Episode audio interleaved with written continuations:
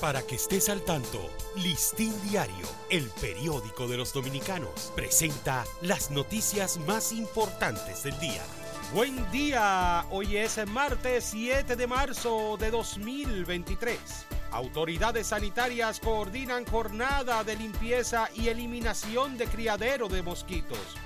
Aunque el país mantiene una alerta de vigilancia epidemiológica ante la posibilidad de que el virus de la chikungunya vuelva a afectar a la población, hasta el momento no se ha reportado ningún caso de la enfermedad, mientras se coordinan jornadas de limpieza y eliminación de criaderos del mosquito transmisor, informó la directora de centros hospitalarios del Servicio Nacional de Salud, Yocasta Lara.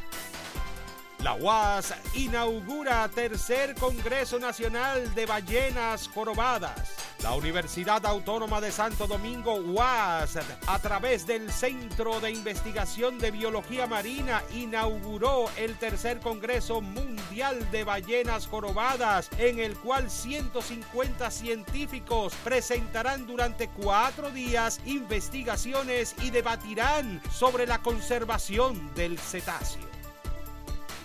Desalojados del barrio Freddy Veras Goico se declaran en huelga de hambre en procura de respuesta a sus necesidades. Vamos a estar aquí hasta que llegue el presidente o la muerte venga a buscarnos, exclamaron residentes del barrio Freddy Verasgoico en el municipio Los Alcarrizos, quienes dos años después de ser desalojados de sus viviendas se declararon en huelga de hambre en procura de soluciones concretas por parte del gobierno de Luis Abinader.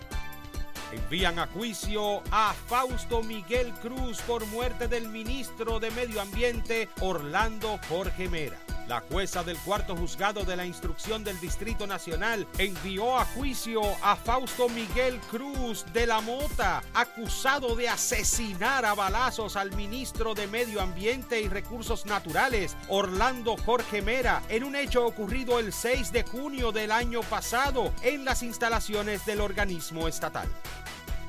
Descargan al ex administrador de la lotería en caso Operación 13. El segundo tribunal colegiado del Distrito Nacional descargó al ex administrador de la Lotería Nacional, Luis Maisichel Dicent, del caso Operación 13 y condenó a penas de 7, 6 y 5 años de prisión a los demás imputados. Para ampliar esta y otras noticias, acceda a listindiario.com. Para Listín Diario, soy Dani León.